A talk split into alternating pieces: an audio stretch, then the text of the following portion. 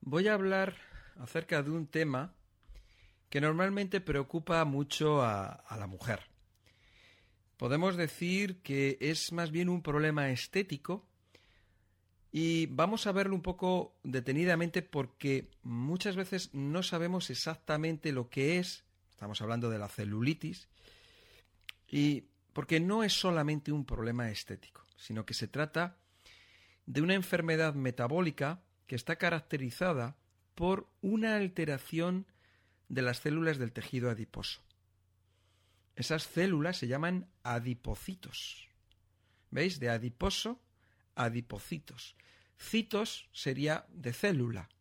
Adipocitos. ¿Ves? Bueno. Eh, ¿Qué es lo que ocurre con estas células? Que no tienen o no se produce en ellas el drenaje adecuado.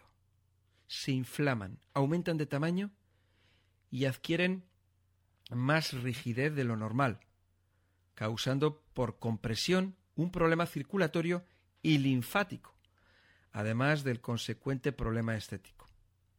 Constituye un problema muy habitual entre la mujer y una de las principales fuentes de preocupación personal, dado que la mayoría suelen padecerla a partir de la adolescencia. Normalmente hay una serie de síntomas como una sensación de pesadez en las piernas, por estancamiento de los líquidos, hormigueo, acumulación de material de desecho en las células o simplemente no sentimos nada. También se pueden formar nódulos, persistencia de las marcas de presión de los dedos entre la zona afectada, incapacidad de un deslizamiento suave de los dedos sobre esa zona, o aparición generalmente en la parte lateral de los muslos y en la misma nalga de unos abultamientos irregulares de la piel. Eso es lo que se conoce como piel de naranja. Las causas. Pues bueno, pues las causas desde hormonales, por ejemplo, porque una producción hormonal superior a lo normal puede desencadenar o empeorar la celulitis. Estos cambios hormonales se producen en momentos determinados de la vida de la mujer, como pueden ser en el embarazo o en la pubertad. La ingestión de productos con contenido hormonal como los estrógenos de las píldoras anticonceptivas pueden llevar a desencadenarla o empeorarla. También, ojo, porque esta vida sedentaria en la que nos movemos hoy en día, esa falta de ejercicio, puede ser una de las causas que la empeoren. El ejercicio, además de eliminar grasa, es una buena manera de, activar la circulación y conseguir mejorar el metabolismo de las grasas. Además, una buena manera de atacar la enfermedad es aplicar habitualmente masajes que vayan a drenar la linfa de la zona afectada. La alimentación es muy importante. Pues, ¿qué, ¿qué os voy a decir de la alimentación? Porque una alimentación inadecuada, demasiado rica en calorías, conlleva la aparición de la obesidad, con la consiguiente acumulación de tejido adiposo que favorece el empeoramiento de la celulitis. Cabe resaltar, sin embargo, que obesidad no es lo mismo que celulitis, ¿eh? es diferente. Incluso mujeres muy delgadas pueden presentar este trastorno. Existe una relación bastante directa entre el consumo de sodio y la celulitis. ¿eh? La sal fina de mesa o los productos que llevan sodio, muchos de los productos que comemos eh, precocinados, enlatados, llevan una gran cantidad de sodio. Entonces, el sodio ayuda al cuerpo a retener líquidos y además descompensa nuestro organismo, el equilibrio entre sodio y potasio, ¿no? Por lo tanto, una dieta baja en sodio y con abundante ingestión de agua va a facilitar la eliminación de los nódulos celulíticos. Otra cosa es el vestido. Y aquí las chicas, pues a lo mejor, pues se pueden sentir un poco mal, ¿no? Porque, eh, por lo que voy a decir, porque claro, hay una cosa que es estar a la moda, pero hay otra cosa que es la salud.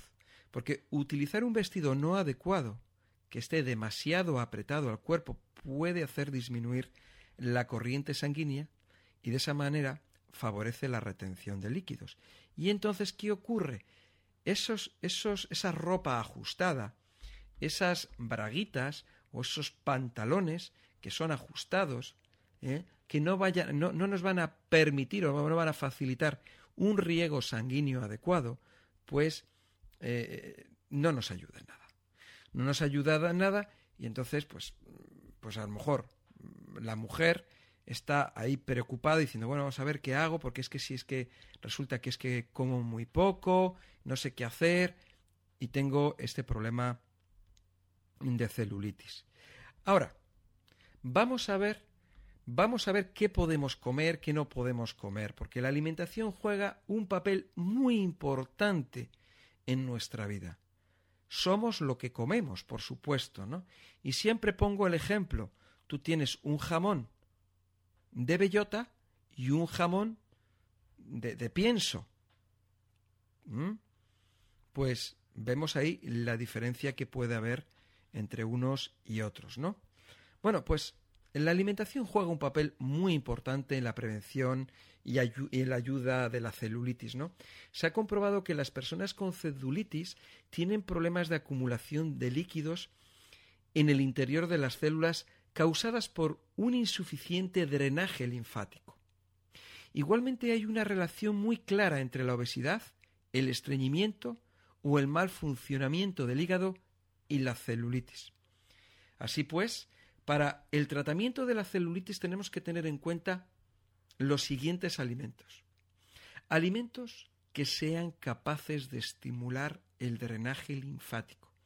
Alimentos que prevengan la obesidad o ayuden a adelgazar. Alimentos que prevengan el estreñimiento o favorezcan la eliminación. Y alimentos que estimulen al hígado. Vamos a ver un poco porque en la dieta de una persona con celulitis ha de tener en cuenta a la hora de eliminar líquidos sobrantes aquellos alimentos que sean ricos en potasio y bajos en sodio. El aumento de sodio, lo que es la, la sal fina de mesa en el organismo, conlleva la capacidad de las células en aumentar su nivel de agua, mientras que el potasio contrarresta los efectos del sodio y produce una liberación de líquidos. Miremos por donde lo miremos, tenemos ahí otro que es eso, el sodio, la sal fina de mesa. Tenemos que tener cuidado con estas cosas de color blanca. El sodio, la sal fina de mesa, y el azúcar blanca refinada, ¿veis? Son auténticos venenos y desequilibran nuestro organismo de arriba abajo. Muy importante. Vamos a ver. Em, alimentos que contienen mucho potasio, que nos van a ayudar a favorecer la disminución de la celulitis o podrá prevenir su aparición? Pues tenemos desde los plátanos, las coles de Bruselas, las patatas, las calabazas, las zanahorias, los melones, por ejemplo. Em, son especialmente interesantes también alimentos que contengan vitamina C, vitamina E y flavonoides, porque estos componentes previenen la oxidación de los capilares sanguíneos que riegan las células del tejido adiposo.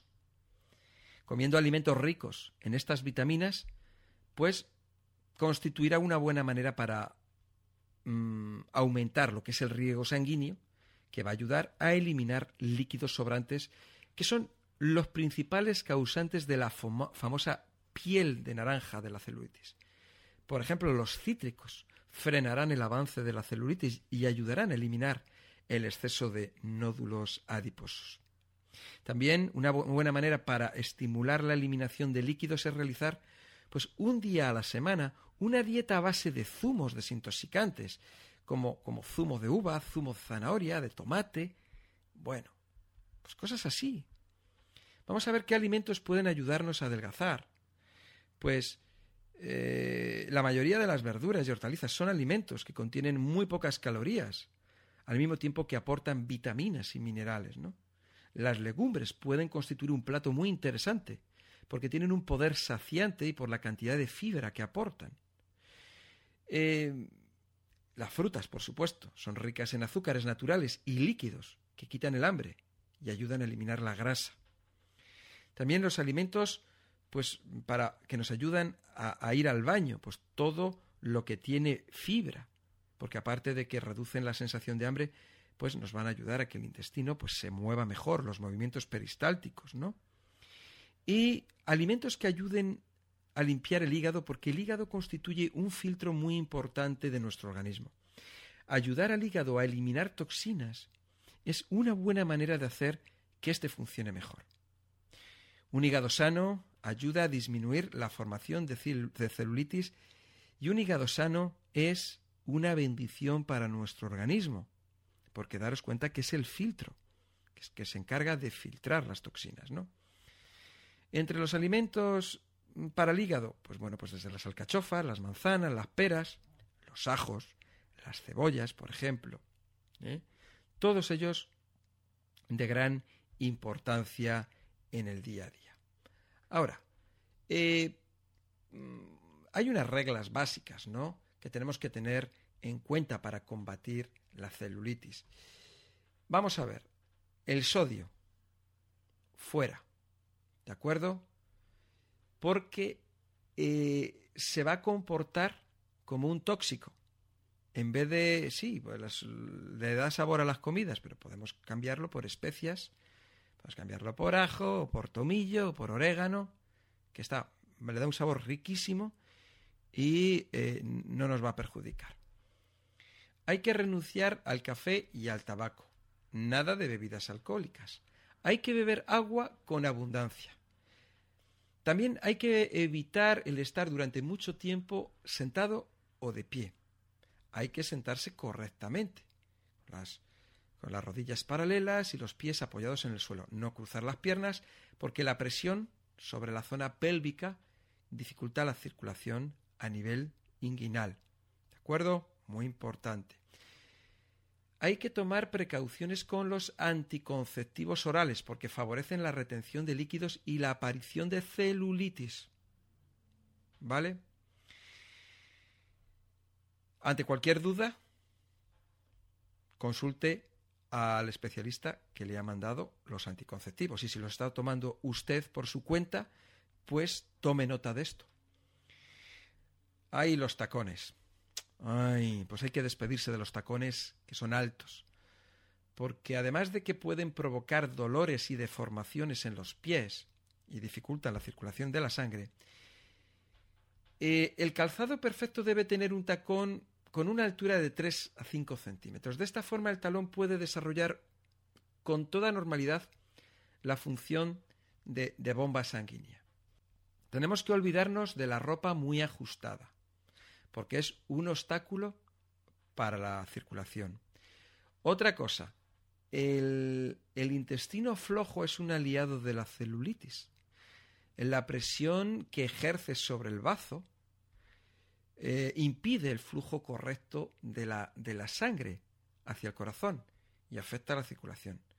Por lo tanto, si tienes estreñimiento, eso es algo que hay que luchar contra ello inmediatamente. Hay que hacer ejercicio, ¿vale? Porque la actividad física es un entretenimiento que además favorece la combustión de calorías, impide la acumulación de grasas, tonifica los músculos y favorece la circulación. Así que practica algún tipo de ejercicio. Nadar, correr, eh, bicicleta y para las personas que no podéis hacerlo, pasear. Muy importante.